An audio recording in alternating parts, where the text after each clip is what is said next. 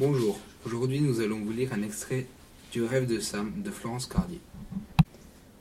Dès le lendemain, j'allais avec Julie traîner dans les lycées et les collèges de la ville. Les jeunes et les enfants étaient très attentifs à ce que je leur racontais et les recrutait pour les prochaines manifestations.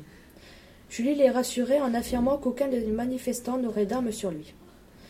Il ne s'agissait pas de chercher la bagarre. La plupart d'entre eux nous faisaient confiance. Tu comprends, les mômes ne risquent pas de perdre leur emploi. Regarde, chaque fois que nous leur demandons de parler à leurs parents pour les persuader de venir, ils le font. C'est à peine croyable. Mais ils n'ont peur de rien. Ils sont prêts à descendre dans la rue, avec ou sans leur famille, constatai-je. Tu les as peut-être ensorcelés. Ne dis pas de bêtises, ils sont simplement comme nous. Ils en ont assez et ne demandent qu'à bouger.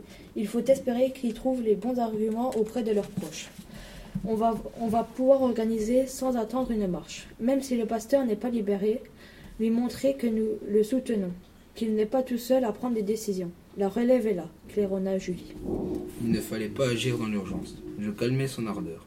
Avant de faire quoi que ce soit, finissons de distribuer des tracts dans les écoles de la ville.